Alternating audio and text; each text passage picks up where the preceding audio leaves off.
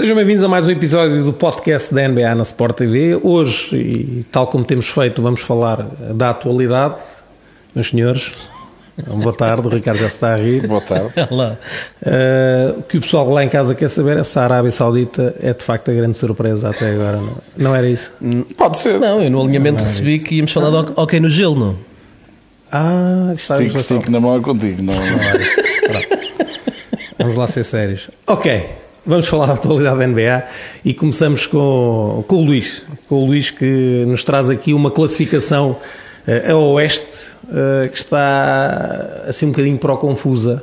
Uh, o meu lamento é que os Lakers não consigam estar nessa confusão, mas de facto chegamos a esta fase da, da, temporada com uma classificação estranha ao oeste. Estranha no bom sentido, diria, pelo equilíbrio. Luís, a que é que atribuis isso? Uh, é normal, não é normal? Normal eu acho não, que não é Normal muito. não é de tudo. Não é, mas, só para termos qual uma, é a tua análise? uma ideia, entre, há, há nove equipas que têm ou sete ou oito derrotas e a que está em primeiro os Phoenix Suns tem seis nós costumamos dizer que uma boa semana ou uma má semana na NBA provoca muitas mexidas na classificação. Olhando para uh, o quadro, para o pessoal que está São 10 está equipas com 6 ou. Sim, uma seis... com 6 e depois 9 com 7 ou 8. Ou seja, os 10 primeiros, portanto, os que. Os 6 que iam, se acabasse hoje a fase regular, diretamente ao playoff, e os 4 do play-in estão separados. Uh, por, em relação ao primeiro, duas, duas derrotas, do, do segundo ao, ao, décimo,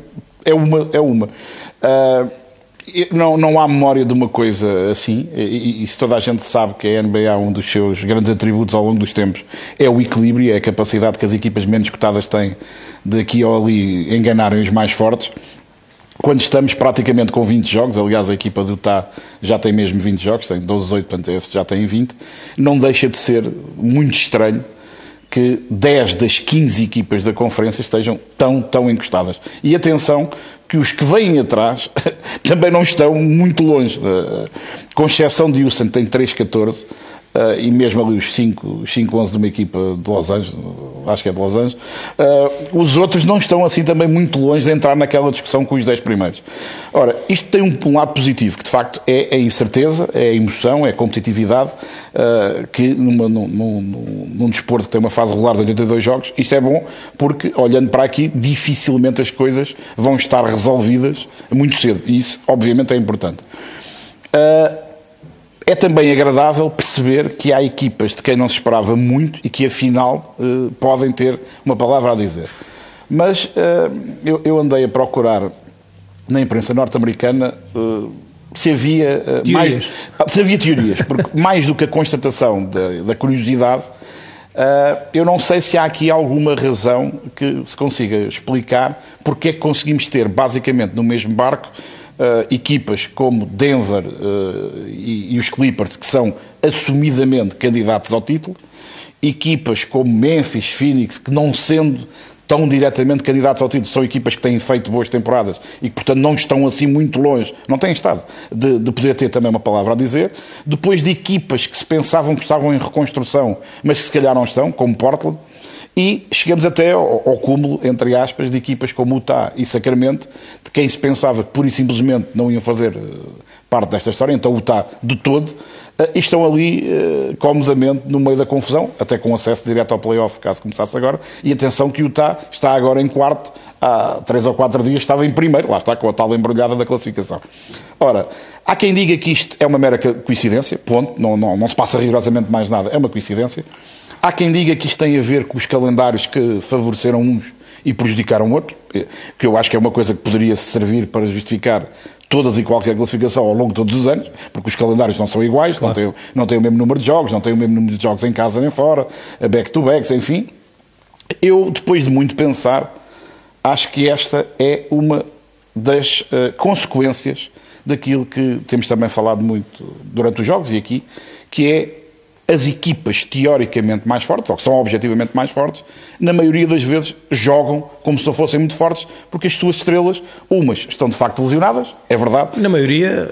As outras, as outras nós não sabemos se estão lesionadas ou não, porque jogam às segundas, descansam à terça, uh, à quarta depende, à quinta estão em viagem, na sexta jogam, ao sábado descansam, ninguém percebe. E eu acho que é por isso que ajuda a nivelar tudo. Ou seja, qual é a minha interpretação? Se tu tens uma equipa pouco uh, conceituada, chamemos-lhe assim, mas que tem, obviamente, tem todas bons jogadores.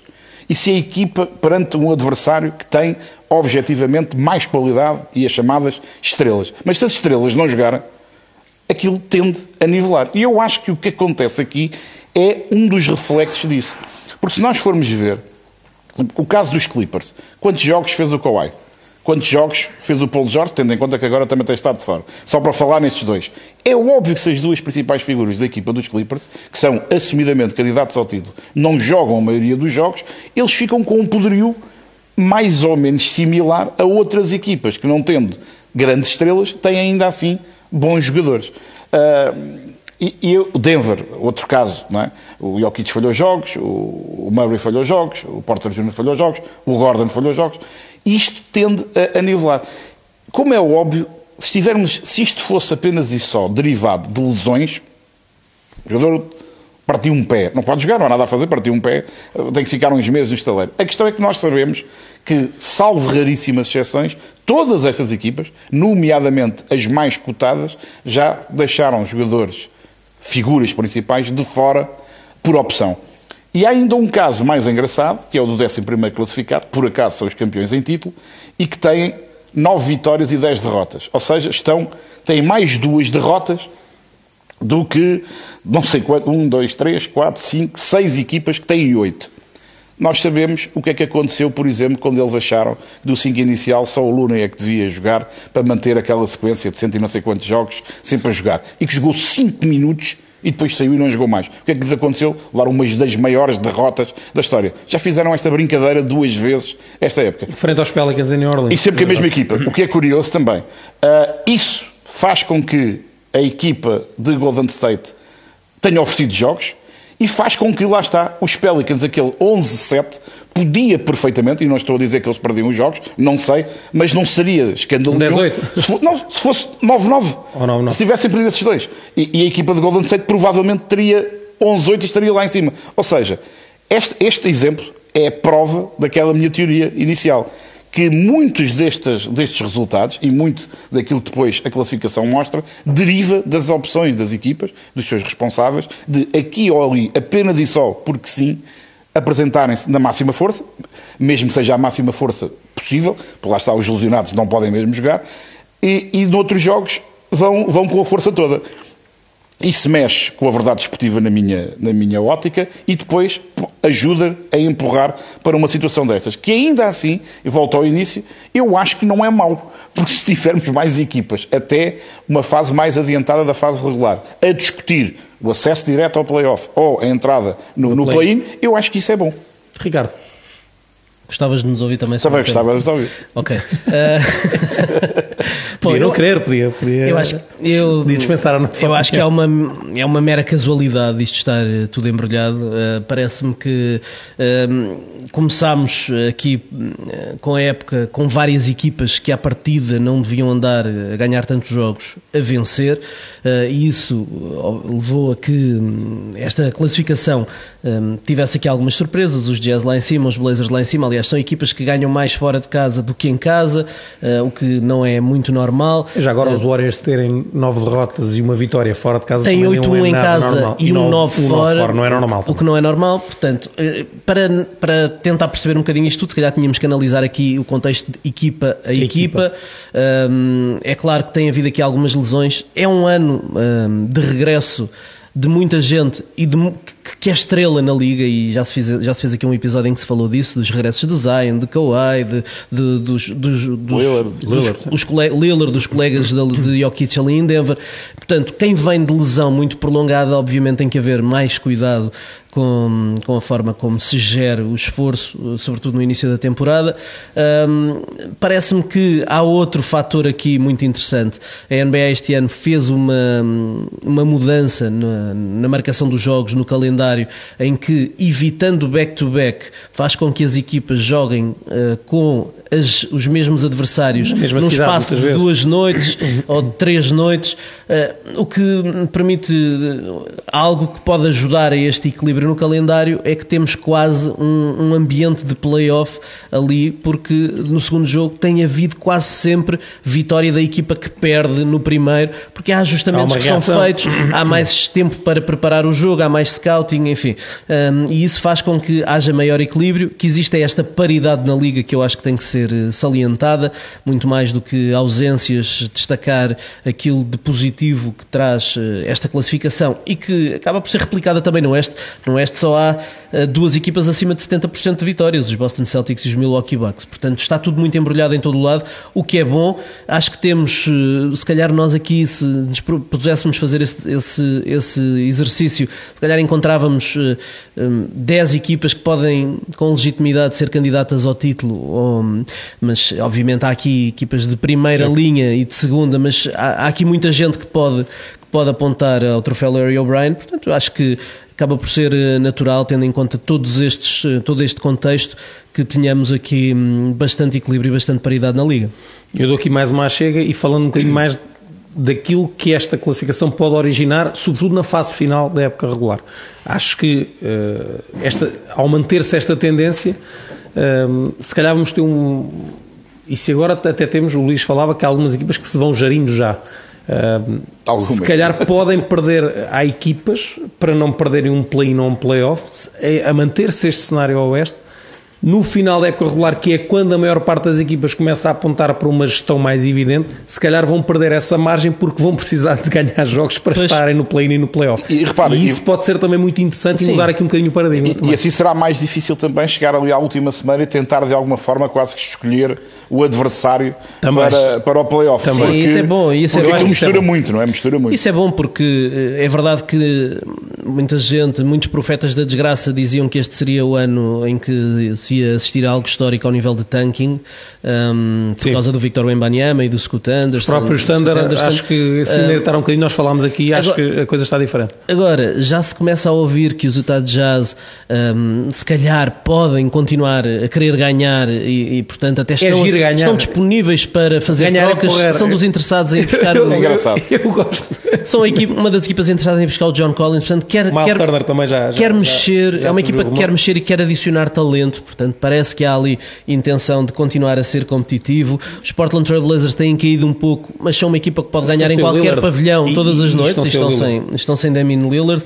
Um, os Oklahoma City Thunder, eu acho que se houvesse Chet Holmgren, se calhar este ano estariam a lutar por lugares de playoff, uh, play-in, pelo menos, uh, porque estão, estão, neste estão, momento estão, estão em lugares de play-in, mas uh, a época é longa, portanto acho que um, é bom esta paridade porque vai fazer com que durante mais tempo tenhamos dúvidas se as equipas devam eh, fazer um all-in para ir uh, à fase eliminada da competição ou, por simplesmente, tentar abrandar um pouco, abdicar, desenvolver jovens para cair para lugares mais baixos. Isso vai fazer com que tenhamos basquetebol de qualidade em, eh, em março, em fevereiro, que é uma altura em que começam tal descanso e tal gestão do, dos jogadores principais e isso é ótimo. Para nós também vamos ter basquetebol de qualidade o ano todo.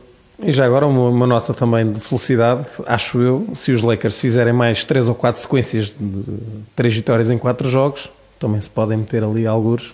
Seria ver.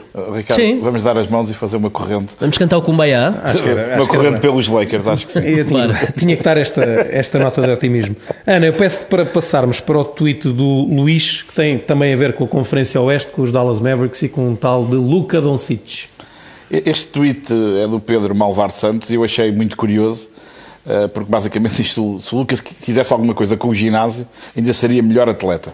Eu, eu achei curioso, tem alguma piada, uh, e porque de facto quem olha para o Doncic percebe que ele, enquanto atleta, está longe de ser, digamos, a imagem normal de um jogador da NBA. Não é particularmente rápido, longe disso não, tem, não tem uma impulsão uh, parecida com outra rapaziada que por lá anda, e é, é, é, até suficientemente honesto para dizer que, de vez a vez, durante a, o defeso, e não só, se esquece um bocadinho de... Tira férias. Uh, tira férias, de, portanto, os hábitos alimentares, ele, enfim, esquece-se às vezes e, portanto, come o que lhe apetece, bebe o que lhe apetece, e isso, obviamente, faz com que ele, do ponto de vista daquilo que é... Gosta de viver a vida. Pois, eu, sou, eu sou por pessoas como... Eu, eu, eu também acho interessante. Também sou. É, sou muito. Oh, Ricardo, Ricardo e como Sem excessos, mas sou muito. E como ele tem alguma folga uh, no orçamento, como ele tem alguma folga no orçamento, seguramente que pode dar para viver a vida com uma qualidade acima da média. Eu não podia ter o orçamento do Lucas. Era uma desgraça. Eu sou, eu sou muito pelos excessos. e davas cabo do orçamento. Uh, sim, sim, sim. Mas, mas, dar cabo do orçamento do Lucas é, é, é, preciso esforço. É preciso esforço. Não é uma coisa fácil. E, portanto, sendo verdade que ele não é um exemplo daquilo que é um atleta ali de manhã à noite a treinar, enfiado no ginásio, a comer alface e outras coisas verdes. Uh, a grande verdade é que eu acho que se o Luca passasse a vida. Não sei que outras coisas verdes é que o Luís estava a pensar. Espargos. Agriões, agriões, okay, okay, nabiças, espinafres. Ah, já sabes que o Luís vê, vê aqueles programas de culinária todas as noites. Sim, e come, muito disto também. Sim, não, sim. Não sempre, não sempre.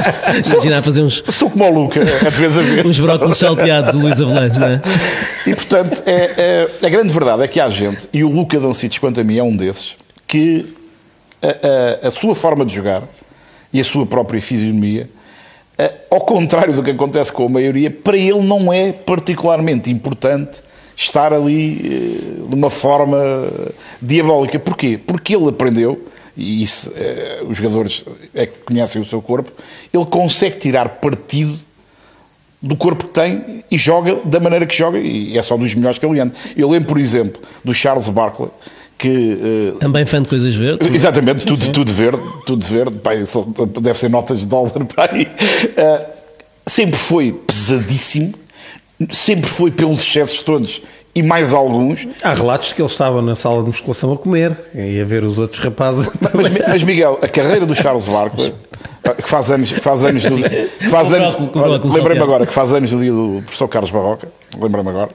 Uh, se, se, ele tive, se alguém o tivesse obrigado, e se ele aceitasse também, não seria fácil. Bom, agora vais ter que perder 15 eh, quilos. Eu acho que ele perdeu os 15 quilos. Acho é que não teria sido o jogador que foi.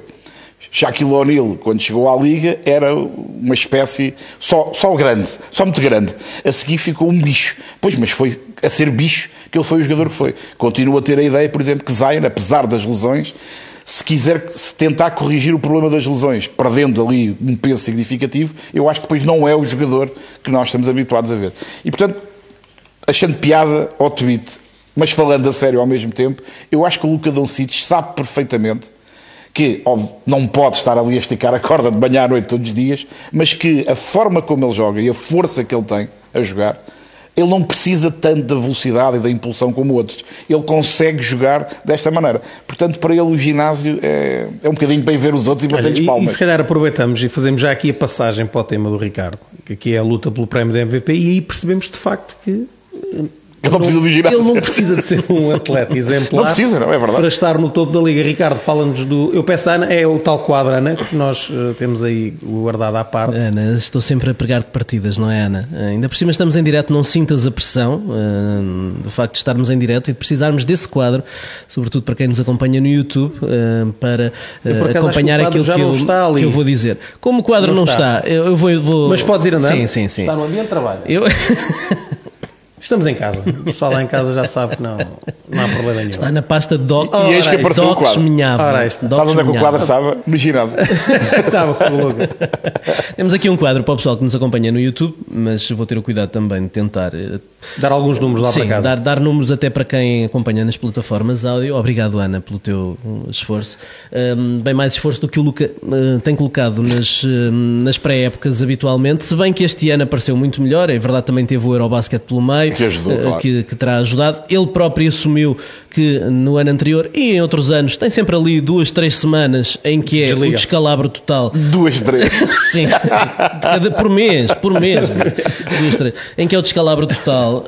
Um, e, e ele percebeu, sobretudo no ano passado, quando estiveram tão perto de ir às finais da NBA, que se calhar com um bocadinho mais de empenho, com um bocadinho mais de cuidado com o seu corpo, que poderia ir um bocadinho mais longe. Um, enfim, eu acho que ele continua a ser um bom atleta, um, apesar de, de, de, dos excessos no, no, verão, muitas vezes. Acho que ele uh, faz, de certeza que faz muito ginásio, simplesmente. É uma morfologia diferente. É, é uma morfologia é, é diferente. Não, não, não, acho, que não, é. acho que não é, não é por aí. Agora, o Luca é este ano o líder da lista dos melhores marcadores uh, e o meu tema é o, é o corrida do prémio, para o prémio da MVP que está mais aberta do que nunca. Trago aqui um, alguns números e primeiro fazer um parênteses que tem a ver com um, o facto de este ano termos, uh, para já, numa altura em que temos 23 a 27 jogos jogados por. entre 20 a 30 jogos por equipa, um, temos aqui o. Não, não chegamos ainda aos Não, temos só 20. Um bocadinho mais. Ah, um à volta dos 20. Sim, sim, sim, à volta dos 20. À volta dos 20. Uh, temos já 7 jogadores com média superior a 30 pontos por jogo, o que é uma coisa muito pouco habitual. Um, o Lucas Niven, nosso colega, um, confirmou-me durante a manhã que uh, o recorde de, de, sempre, no final de uma temporada, são 5 jogadores acima de 30 pontos por jogo, e foi na época 61-62, portanto já lá, já lá vão uns aninhos. Um, nas últimas 10 épocas, uh, e tive cuidado de, de ver isso, tem sido sempre zero jogadores, um jogador a ter 30 pontos por jogo no final da época, dois eh, de vez em, em dois anos, e só em 2019, 2020 é que houve três jogadores a acabar a época acima de 30 pontos por jogo: James Harden, Bradley Bill e Damian Lillard. Um, é verdade que, tem, que está a ser uma época especialmente, um início de época especialmente eficaz. As equipas estão a conseguir ter ataques muito produtivos. Um, temos também, obviamente, a procura cada vez mais do lançamento de três pontos. Um, tudo isso ajuda a que exista aqui vários jogadores a terem melhores eh, desempenhos individuais, mas não me parece normal termos sete jogadores com mais de 30 pontos por jogo. Uh, isto encaixa no, no, tal tema de que este ano temos uma corrida para MVP muito, muito aberta e não tem nada a ver com pontos marcados por jogo, mas também tem. Uh, mas olhando para a lista dos melhores marcadores da Liga, no top 10 dos melhores marcadores da Liga, há pelo menos sete jogadores que eu acho perfeitamente viável que possam ser um, MVP no final da temporada. Luca Doncic, acho que é óbvio. O Joel Embiid parece-me também tranquilo. Obviamente terá que, terá que jogar, não pode estar ilusionado. Uh, Steph Curry está a fazer talvez, ao nível da eficiência, a melhor época de sempre, melhor até do que o seu ano de MVP unânime, portanto não há dúvidas. Para mim, neste momento, é o, é o, é o líder de, do ranking MVP. Há Jason Tatum, que está a liderar a melhor equipa da NBA, Yannis Antetokounmpo, que se faz sempre números extraordinários. Uh, depois, uh, e há Jamorant e Kevin Durant, que me parece também que, com o contexto certo, com as equipas a subirem bastante, podem ambicionar eh, ou ter legítimas eh, hipóteses de serem MVP no final da época eh, e não falei de um jogador que não está aqui no top 10 ou no top 15 ou sequer no top 20 dos melhores marcadores da Liga, mas que também tem que ser enquadrado e que é só o homem que foi MVP nas últimas duas temporadas, o Nikola Jokic. Portanto, legitimamente há oito candidatos ao prémio de MVP, na minha perspectiva o Shea Gilgis Alexander, o Donovan Mitchell, podem, se calhar aqui numa segunda linha, teriam que as suas equipas fazer épocas fora do normal, eh, mas eles, mantendo os números que têm, se as equipas de facto tiverem bons desempenhos, também têm argumentos que podem uh, enquadrá-los ali, portanto podíamos alargar este lote a 10, mas pelo menos oito jogadores claramente com aspirações a, a, a, lutarem pelo título de MVP. Um, e aproveitando para dar-vos aqui às placas, a minha questão para vocês é uh, este ano com Luca, Joel, Yanis e Jokic de um lado. Steph, Tatum, Tatum Jamarant, Kevin Durant do outro, vai dar uh, Europa, aliás, vai dar não americano ou vai dar americano? Então, uh, americano, obviamente não americano tem que ser o verdinho, obviamente tem que ser o verdinho. Não americano tem que ser verdinho. Não americano é verde? Não, não americano é verde. Uh, não americano. Ele sabe estudar o voto dos outros. Eu já assumi. Eu estou sinceramente muito dividido. Eu vou votar. Eh, então, portanto, temos um verde, um vermelho e um mixto. Então, está certo. Não falhamos. Ricardo. Eu vou, vou explicar. O Ricardo é o que vota a meio, para o pessoal que não está não, a mas, ver. Não, mas eu vou, eu vou votar americano e vou explicar ah, porquê. Okay.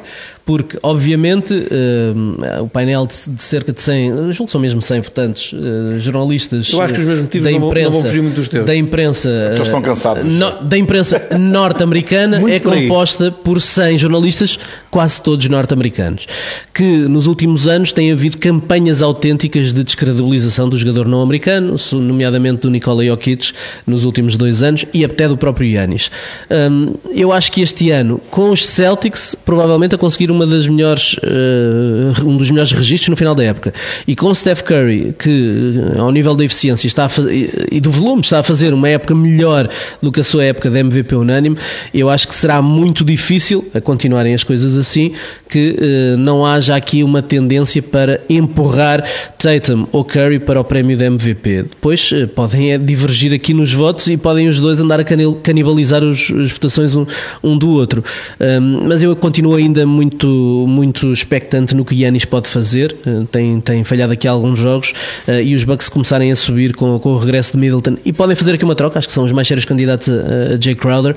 Um, também podem dar um saltinho e se, se acabarem no primeiro lugar do Oeste, se ultrapassarem os Boston Celtics, eventualmente terá aqui um argumento muito forte o Yanis também para, para MVP, embora uh, em termos de eficácia esteja muito longe de anos anteriores. Portanto, depois eh, na altura do, do detalhe, de ir à procura dos argumentos que separam aqui as candidaturas, esse pode empurrar Yanis um bocadinho para baixo. Mas uh, acredito mais numa, numa candidatura americana de Tatum of Curry. Luís, dos. Uh, agora já não americanos ou europeus, porque o Embiid escolhe aquilo que quiser ser. Sim. Joga, joga nas frentes todas? É, é, Aliás, é americano, europeu e africano. A, a cidadania já tem, já tem. Americana já tem. Fra francesa já tem. Portanto, tem americana, já tem, tem francesa e camaronesa. Não tem camaronesa ainda, não é? Tem três. Pois, é europeu, sim, é africano e norte-americano. Acho que ainda nasceu lá. Acho que... olha, olha julgo que por Portugal também, nesta altura entrou, entrou também a naturalização Portanto, do O Embiid será que uma espécie de joker. Portanto, o Embiid, se for o Embiid a ganhar. Passar nas duas frentes todas. É. Eu, eu, percebo aquilo que tu vais dizer e eu concordo, e, e também no seguimento daquilo que, da ideia do Ricardo, eu acho que os norte-americanos estão visivelmente aborrecidos. Uh, os norte-americanos, o adepto comum, Mas tu quem escolhe. que os argumentos propriamente ditos são mais fortes do lado dos não-americanos? Não, não. Os argumentos são é assim, que as pessoas querem acabar com esta ditadura, entre aspas, dos estrangeiros e ficarem sempre com o título de MVP, não tenho dúvida nenhuma. Aliás, acrescento, se pudessem, já tinham acabado. O problema é que uh, isto no fim vão mandar os números. É?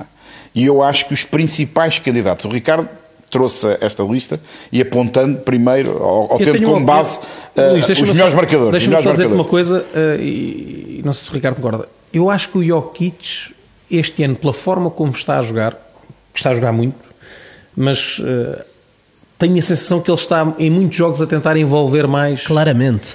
É, parece... é, o ano do regresso do, do Jamal, Jamal Murray, Murray do, do, do Porter. Porter. Claramente o próprio Aaron Gordon tem feito jogos muito bons. Acho que esse comportamento dele pode eventualmente afastá-lo um nadinha, não pela qualidade do jogo, que continua a ser ele já não incrível. quer ser MVP, já foi. Para ele já não interessa. Eu não digo não querer, mas está muito mais focado naquilo claro. que, que, é o, que a equipa precisa. E faz todo sentido, uh, faz todo claro. sentido. Mas eu acho que no final eh, mais do que os pontos, e o Ricardo fez ali aquele ranking partindo no, do, com a curiosidade dos 7, 7 acima de 30, 30 pontos, pontos. nesta fase, uh, eu acho que dificilmente o prémio de MVP não irá para um jogador que no final da época, independentemente de ser o melhor marcador, ou o segundo ou o terceiro, que as suas estatísticas não estejam em média de triplo-duplo, ponto, ou a roçar o triplo-duplo. Uh, e aí eu acho que há uns que vão ter vantagem em relação a outros. E depois, isto também, embora o prémio do MVP seja um prémio individual, uh, eu considero que a importância do desempenho coletivo numa fase de eventual de desempate também terá alguma força. E, por exemplo, é verdade o que o Curry está a fazer, mas também é verdade o que é que os Warriors estão a fazer. Estão a fazer. E eu acho que isso se acabasse agora não tinha hipótese nenhuma. Mas não vai acabar eu acho que... Não vai acabar agora. Eu acho que os Warriors estão condenados para mim, a subir na classificação. Para mim, Don Cic vai, vai acabar a época a roçar o triplo-duplo se não o tiver. Giannis pode lá andar. Embiid eu acho que não vai chegar a triplo-duplo por causa das assistências, mas em pontos e em ressaltos vai ser uma barbaridade. Uh, ao género do que anda a fazer o Anthony Davis agora, por exemplo.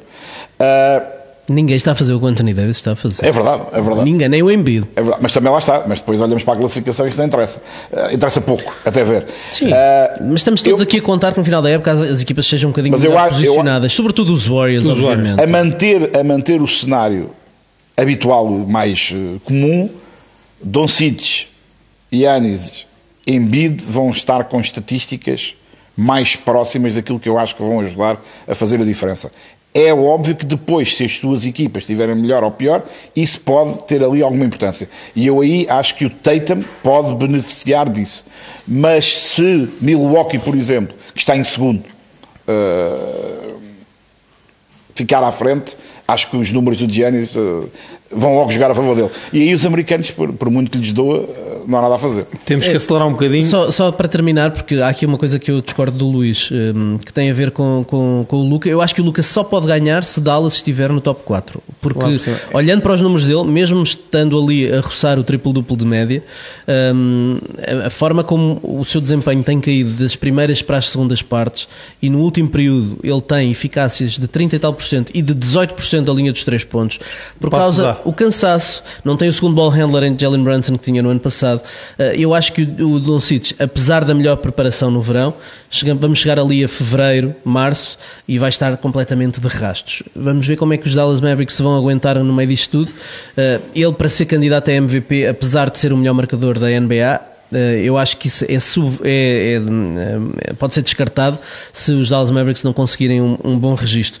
E quanto ao Curry, que não tem nem de perto nem de longe média de arroçar o triplo-duplo, acho que vale muito mais o que ele está a fazer em termos de eficácia. Ele está a lançar 12 triplos por jogo, a lançar 44%. Está a fazer uma época incrível. Que é inacreditável. Eh, e ele, sendo um base de 1,90m, eh, não tem que ganhar 10 ressaltos por jogo. Aliás, o triplo-duplo é só um patamar estatístico. Para mim, vale muito mais o que o Curry está a fazer com sete ressaltos e, e sete assistências, com a eficácia que ele tem, do que hum, se calhar outros jogadores que têm aqui mais ressaltos ou mais assistências. O, o triplo-duplo, em termos de média, vale o que vale. É um, são patamares é estatísticos. Vulgar, é uma coisa vulgar. Eu não estou a dizer que é vulgar, eu estou a dizer que são, não é uma, o triplo-duplo não é uma estatística. São patamares estatísticos porque. É por ser um número redondo. Exatamente. E, se, for 8 ressaltos para 10, será que isso vale a diferença? Por exemplo, um, jogador, um, um jogador que faça 10, 10, 10 e um que faça faça 48-9, o que é que vale mais? Mil vezes o que faz 48-9 do que o que faz 10-10-10. Triplo-duplo não é uma estatística. Eu acho que isso tem que ser desmistificado. colocar-te uma questão. Eu acho que a eficácia e, e, e, as métricas avançadas têm que ser Meus consideradas temos, aqui. Temos cerca de 20 minutos, eu acho temos, que temos que acelerar. O que o Curry está a fazer é mas, muito Luís, especial este mas ano. Mas o que o Curry está a fazer choca com o que tu disseste do Doncic. A classificação da equipa é pior que a de Dallas. A questão é que eu, eu, mas eu, o que eu, eu estou a dizer... Já, eu acho que os Warriors é, vão acabar em cima dos Mavericks. Não acredito que os Warriors continuem a ganhar isso, isso não acabar é muito mau. Claro. É péssimo mesmo. É claro. É péssimo. Obviamente, eu acho que eles não vão continuar a jogar assim tão mal, até porque o Steve Kerr já está a fazer mudanças da rotação para melhorar aquela segunda unidade e já se estão a ver resultados. Olha, e eu, uh, para terminar este assunto, digo só que se os Celtics forem primeiros, uh, tiverem o melhor registro da época regular, o Tatum é o MVP. É o que eu acho. Mas dificilmente. Se os Celtics forem a melhor equipe, eu acho que o Tatum vai ser o MVP da, da NBA. Se não forem, depois veremos, mas Pagas. se mantiver este nível, já, mantendo este nível, sim. subscrevendo aquilo que disse sobre o, o MVP voltar a ser americano, eu acho que vai ser por aí. Passamos para o tweet do Ricardo e vamos acelerar aqui um bocadinho para termos tempo de, para não termos de saltar nada. Uh, não é um candidato a MVP, mas é de facto um jogador que já, já começa a ser mais, a estar mais perto daquilo que, que nos habitou. Estamos a falar do Ben Simmons. Sim, é mais um regresso que se saúda. Um, esteve de fora não por lesão, esteve de fora por opção, por, por uma divergência com a sua antiga equipa. O Ben Simmons, aqui o, o, o tweet é do nosso telespectador que assina como Brooklyn Boy, é o Carvalho. Diz que finalmente já posso dizer Ben Simmons, Ben Simmons já tinha, já, já tinha saudades de um Ben Simmons como o que está a jogar. Um, nos últimos quatro jogos, Ben Simmons, números redondos, 16 pontos, 8 ressaltos, 7 assistências, 2 roubos de bola e 1 desarme, 1.3 desarmes de lançamento.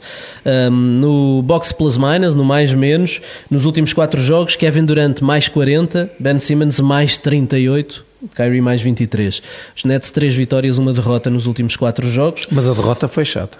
A derrota foi chata. Muito. Em Filadélfia, por ter o simbolismo, e frente a uns Sixers. Certo, certo, mas aí. Uh, aí sem Max e sem Arden e sem Embiid. E o Jack Vaughn fez questão de tirar toda a gente quando ainda matematicamente era sim, mas, possível recuperar.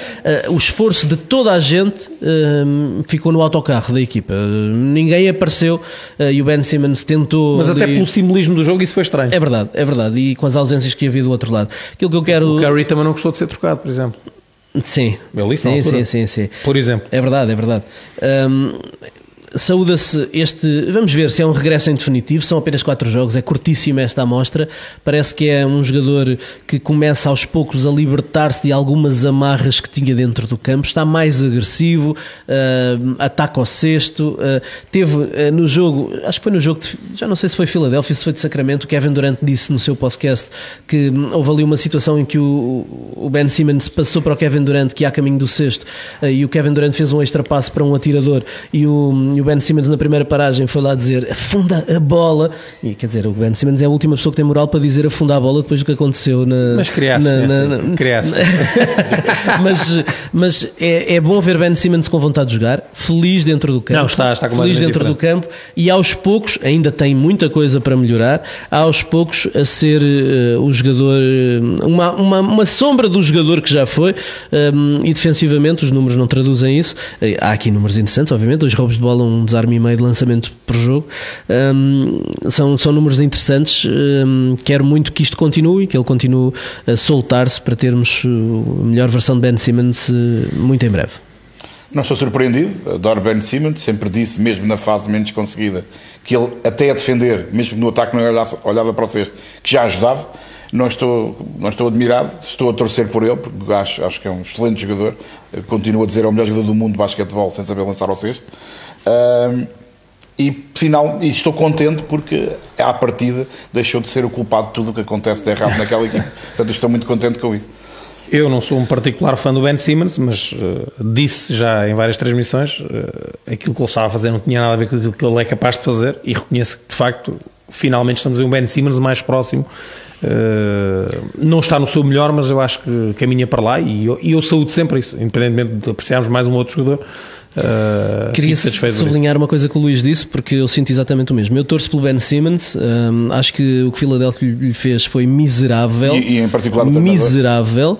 Uh, não só o treinador, ao fim de menos de um mês de ele ter assinado uma extensão de contrato, estavam a, ter, a tentar trocá-lo por eh, James Harden logo e, portanto, a mostrarem que não contavam com ele. Eh, portanto, viraram-lhe as costas, desistiram de Ben Simmons. Mas isso só é, diz, é verdade que o Ben Simmons. sobre os responsáveis da equipa que renovam com ele para depois querer trocá-lo. Exatamente. É, é verdade que o Ben Simmons depois fez algum, cometeu alguns erros, ele próprio assume isso que o colocaram numa posição de ser criticado, mas a primeira crítica, a gênese do problema todo, foi de Filadélfia, começar no treinador, acabar no front office é. e, portanto, um, podem bater no Ben Simmons, mas eu estarei cá sempre para bater mais nos Philadelphia 76ers. Somos dois. Ah, rapidamente, uh, não temos muito tempo. Eu, o meu tema tem a ver aqui com um conjunto de equipas também, algo que tenho falado e infelizmente também tenho que meter os meus Lakers aqui nesta... Infelizmente, ou vamos lá ver. Um, as equipas que eu trago aqui hoje, e que esta imagem fala de equipas que podem mexer, e, e nem de propósito fala-se logo aqui nos Lakers. Uh, curiosamente, acho que agora perdeu um bocadinho de força a questão do Anthony Davis, porque, e algo que eu sempre defendi, uh, era o que mais faltava agora. O jogador por quem os Lakers hipotecaram o futuro, uh, quererem correr com ele, ele está a mostrar que desde que esteja bem fisicamente é dos melhores da liga só e os números que ele tem feito são inacreditáveis. E é o mais importante dos Lakers claro. hoje em dia. Um, Continuo a achar que se ele estivesse bem um... fisicamente sempre seria o melhor posto claro, da NBA. Claro, uh, e se calhar vamos ver se ele se mantiver este Jogar nos dois lados do campo, se, se quisesse jogar a se, se quiser jogar a Se a equipa melhorar um bocadinho e se ele se mantiver a este nível, se calhar no final da época vamos estar a dizer que o António Davis é o melhor posto da liga. Uh, mas há aqui um conjunto de equipas. Desculpa, uh, Jokic, desculpa, Nicola. Só, um dos melhores. Só a mandar um abraço. São, são, são diferentes. O, o António Davis não é é um poste. O António Davis é mais um 4. Eu, pelo menos, vejo assim. Ele é utilizado muitas vezes como 5, mas vejo mais é um híbrido. um 4. É um híbrido. Um, ora, Knicks, Wizards, Hornets, Bulls, Pacers e Lakers. Foram equipas que eu escolhi porque um, são equipas que eu acho que vão ter que rapidamente definir um caminho. Uh, Knicks 9 vitórias, 9 derrotas. Wizards 10 vitórias, 8 derrotas. Hornets 5 vitórias, 14 derrotas. Bulls 8 vitórias, 10 derrotas. Pacers 10 vitórias, 7 derrotas, um, um registro que eu não estava à espera e que está, está-me a surpreender, mas também é uma equipa que se tem falado uh, sistematicamente. Miles Turner agora voltou a ser ligado uh, está a uma, a jogar muito uma bem. Série, está a jogar muito bem. E a equipa também. E os Lakers 5 vitórias, 11 derrotas. Um, são equipas que eu acho que os Hornets foi uma decepção. Nós fizemos aqui o jogo frente a Philadelphia. Uma coisa a ausência ganhar, de Lamelo mexe com tudo. Uma coisa. Eu vou fazer hoje à noite os Hornets. Tenebrosa. Tenho que me preparar para isso ou não? Uh, não, hoje não. Hoje não, não estou contigo, mas uh, era o jogo que. que, que é o Diogo Oliveira. Exa é o, exatamente. o Miguel é que fez a assistência. Foi, exatamente. Uh, os Hornets parece-me que ali uh, são, são uma equipa que já não está a acreditar uh, e os próprios jogadores uh, senti aquilo muito, muito desligado. E rapidamente o desafio que eu vos lanço, até porque temos que acelerar para, para tocar os buzzers e os tweets todos que trouxemos, um, e, e, passando também aqui pelos bolos do Luís, se vocês acham que estas equipas, eu acho que não. Eu acho que os Lakers, eventualmente com o Anthony Davis, podem ter o jogador para construir à volta ainda, mas nas outras equipas, acho que ou por falta de um grande jogador, os Pacers eu estou aqui na dúvida, mas se ficar só a Liberta, acho que também tem, vão ter muita coisa para fazer, está o Maturino. Uh, os Hornets eu não acredito em nada daquilo, os, os Wizards também é se deve falar do é sempre man, não é? Ora, aí está. É, é, não passa podiam ser as equipas de, hum, isto vai para onde? Sim. E os próprios Bulls, eu sei que o Luís, e vinhamos a falar disso, que acredita muito naquele núcleo de jogadores, eu, oh, eu acho sinceramente ah, tiveram azar com o Lonzo Ball. Também acho que não vai que não vai ser muito mais do que aquilo. E basicamente o que eu vos queria perguntar se concordam com isto os Knicks quer dizer com a chegada do Brança num grande reforço mantiveram o núcleo de equipe mas aquilo fazem umas coisas boas mas depois logo a seguir há um conjunto de disparados é se vocês acham que estas equipas estão condenadas? Eu acho que estão condenadas a mexer ou por um lado ou por outro, ou seja... Sim, ou tem que ser compradoras ou, para, ou vendedoras. Exatamente, ou tentar, uh, com o núcleo de jogadores, os Bulls, por exemplo, podem tentar aqui uma última, sei lá, por exemplo, ir a Indiana tentar o Miles Turner, se calhar um posto mais dentro daquilo que a equipa precisa, e recuperar o Lonzo Ball, e se calhar aí estamos a falar de uma equipa completamente diferente. Uh, os Knicks, uh, eu sinceramente não sei, eu, o Randall eu continuo, eu adoro o Randall, mas acho que ele está a jogar de uma forma que eu não sei se por, por causa do Thibodeau ou por causa dele ou por causa dos dois, eu acho que mexe ali um bocadinho na, na dinâmica da equipa. Um, o que é que vocês acham? Olha, os Lakers, acho... não, não, vamos falar muito dos Lakers porque tem sido quase aqui um tema recorrente e... Eu acho que começaste mal a dizer vamos uh, acelerar falando dos Bulls com o Luís Avelanz aqui. Eu tenho uma consulta às 5, tenho que abandonar. É, portanto... Tem mesmo que ser, tem mesmo que ser. Temos pouquíssimo mas, tempo. Eu vou falar mas, dos Bulls a seguir. Mas, pois, uh, pegamos mas, sim, mais para De uma forma sucinta, acho que são equipas... Ou não é, aqui não é por acaso... que caiba neste, neste registro. Até podemos encontrar aí uma outra equipa, mas uh, acho que não é por acaso que essas equipas sejam talvez das mais faladas em termos de rumores. Trocas. Eu seja, seja seja de compradores, seja de vendedores. Seja de mas, mandar tudo abaixo. Mas sobretudo de vendedores, à exceção dos Lakers aí, que por terem ainda uh, um, LeBron e, e, Anthony Davis e terem uma peça e umas piques que são valiosas e que podem aproveitar para, enquanto compradores, apontar ainda tentar a, a subir. De resto, parece-me equipas que estão condenadas a serem vendedoras, mais do que condenadas a mexer, condenadas a serem mas, por vendedoras. Exemplo, Pacers, eu, eu pus aqui os Pacers, mas Será que faz sentido eles estarem a querer, eh, quando tem já o Maturino, o Halliburton, porque é que não apostas no Miles Turner? Eh, porque não achas que é um trio mas é uma equipa que de facto é, é o que Sim, diz. e assim, o Miles Turner não é um veterano, eu acho que ele tem 26. 26. Ou, está a entrar no, no, ainda no seu prime. Não são três peças que garantem logo ali muita coisa? Sim, é excelente porque ainda por cima é um base, é um poste e é um shotmaker, um, marcador, é um atirador. Portanto, é uma excelente base para construir. Embora, lá está, eu tenho uma série de dúvidas porque o Miles Turner deu uma entrevista ao Woj no podcast dele em que se vendeu aos ele Lakers a torta e a direita. Eu não sei se ele quer ou não ficar.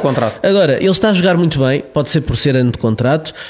Um, tenho visto muito comprometido com a equipa, brincadeiras no final dos jogos. Acho que ele está a gostar, sobretudo, de estar a jogar cada vez melhor. Um, acho que pode beneficiar muito partilhar o campo com um base como Tyrese Halliburton. Claro.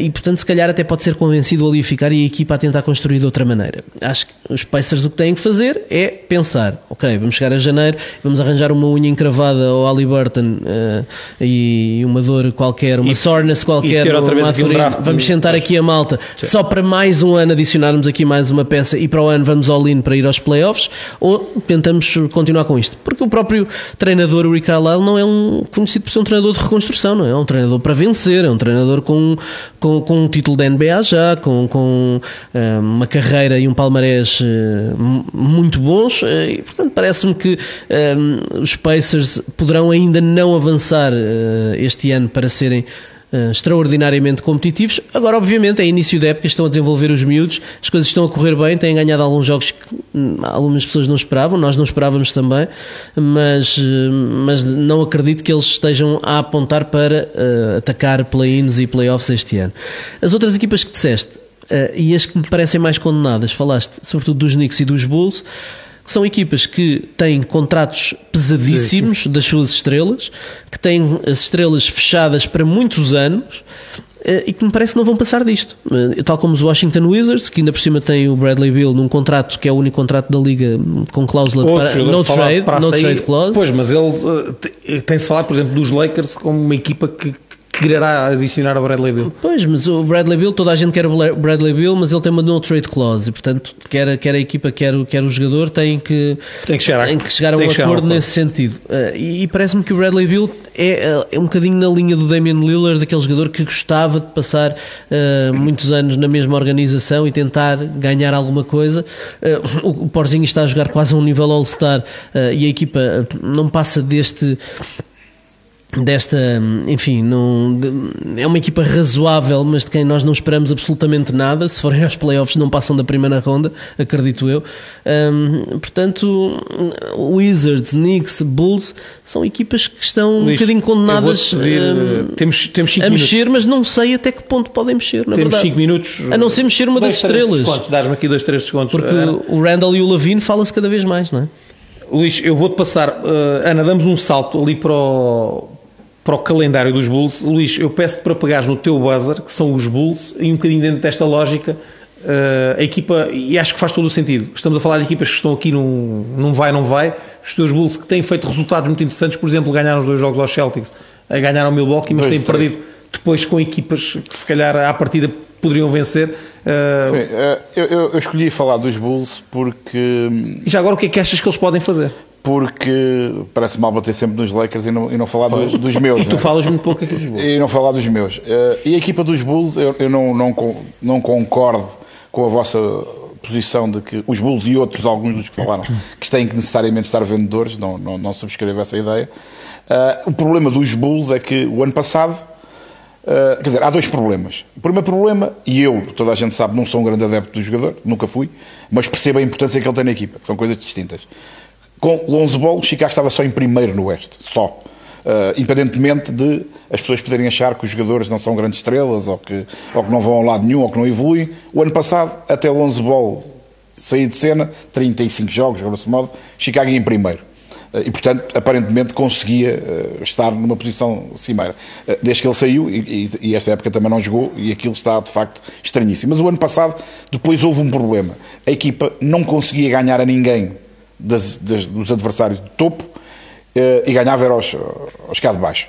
Este ano uh, a equipa continua mal, na minha perspectiva, tem essencialmente a ver com a ausência do Lonzo e com aquilo que Chicago não tem um outro verdadeiro base. Tem o Dragic, mas enfim, uh, já não está novo. E depois os outros que ali andam, Kobe White também muito lesionado, mas não é, um base. não é um base, o Dossum é um base adaptado, também não é um base, é um dois. Enfim, há, às páginas tantas é o Lavírio de Rosa né, que jogam a base no meio daquela confusão toda. Eh, mas a equipa este ano é muito curiosa, pernas para o ar.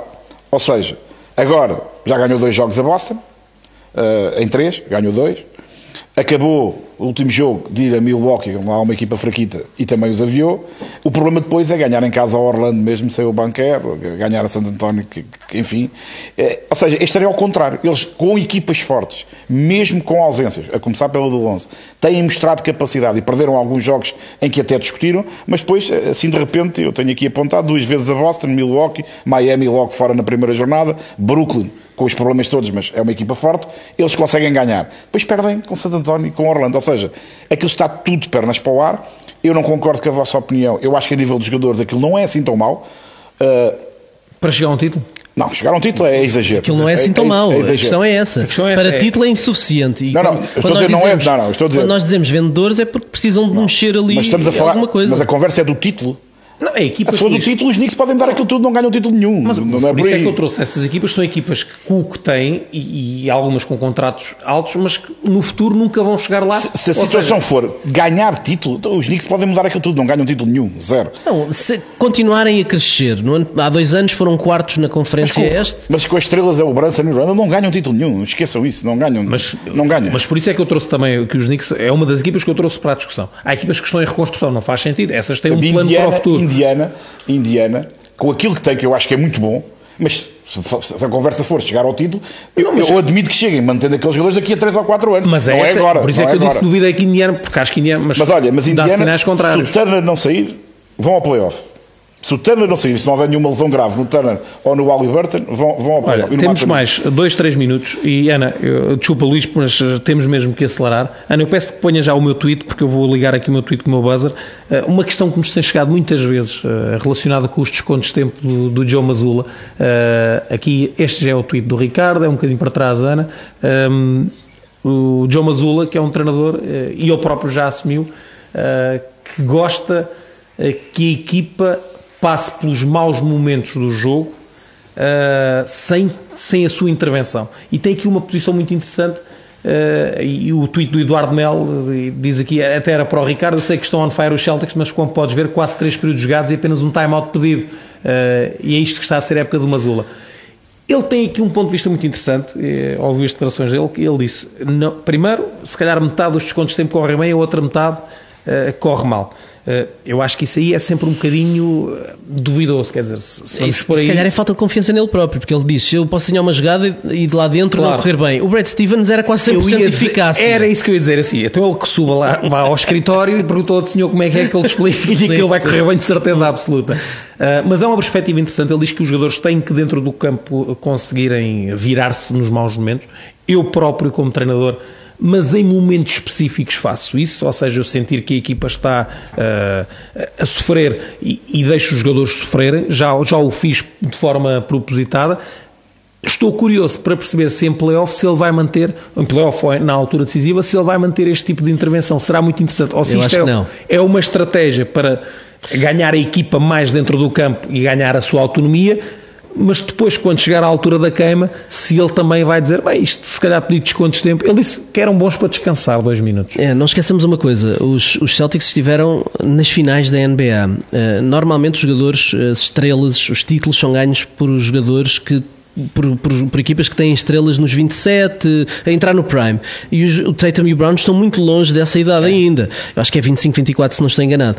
Ou seja, são miúdos ainda, estão a crescer, passaram, foram às finais, um, alguma inexperiência em alguns momentos.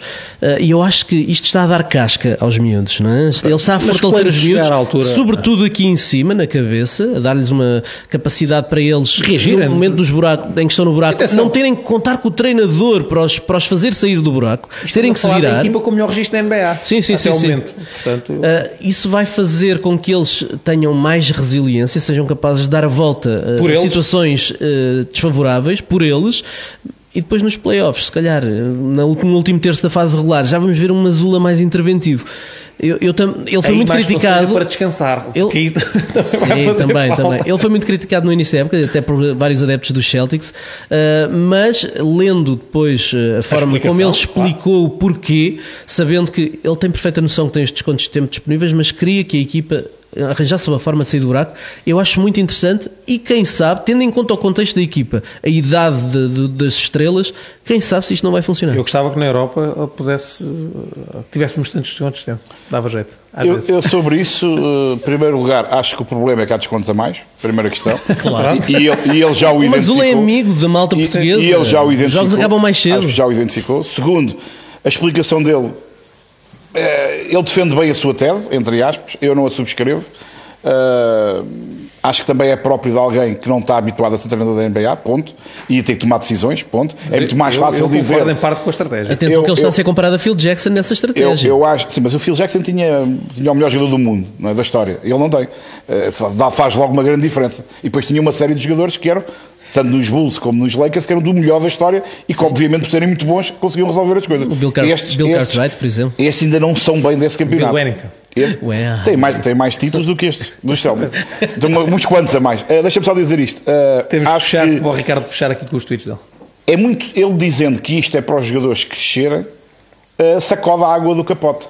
Ou seja, assim, nós não sabemos se ele pede os descontos sempre na altura certa ou não, não percebemos, e ele próprio nos diz que na maioria das vezes a coisa não que sai bem, mas não sabemos se ele os pedir se vai correr bem ou mal, uh, e eu acho que isto tem muito a ver também com a inexperiência que ele tem. Os jogadores não estão habituados a esse momento, e ele está habituado a gerir momentos na NBA, não está. Vamos ver. Ricardo, tens 30 eh, segundinhos para fechar aqui. Sim, vou fechar porque está a viver-se a febre do Mundial e a febre do Mundial Afinal, chegou... sempre fomos falar do Sim, vou falar de futebol, imagina tu, eu vou falar de futebol. febre do Mundial chegou à NBA um, e tivemos o Yannis Antetokounmpo, até a própria conta da, da Sport TV partilhou, a torcer por Portugal um, e a dizer uh, o famoso sim do Cristiano Ronaldo.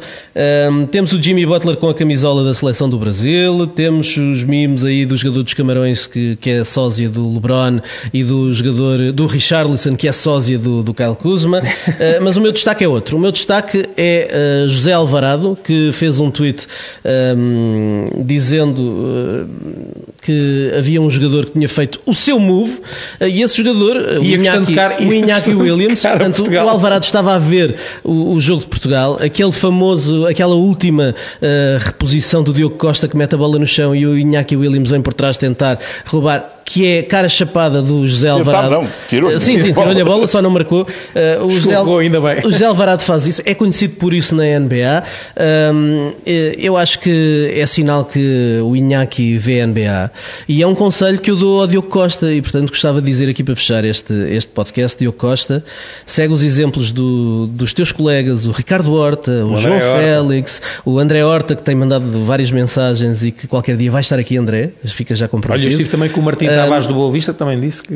Não, o Danilo via, Pereira. Porque é muito tarde, mas também assistia. São muitos. Sim, são ele, muitos. Eles, eles, dizem que não vêm em direto porque depois não querem levar claro, lá os puxões de orelhas. Mas vê, mas, mas, mas, mas Diogo Costa vê mais NBA, uh, que é para não ser surpreendido por moves a José Alvarado, uh, porque temos o Cristiano Ronaldo a dizer sim e íamos tendo o Cristiano Ronaldo a dizer não Foi com, quase. com, com aquele move. Portanto, vejam mais NBA. E com este apelo do Ricardo, despedimos até para a semana.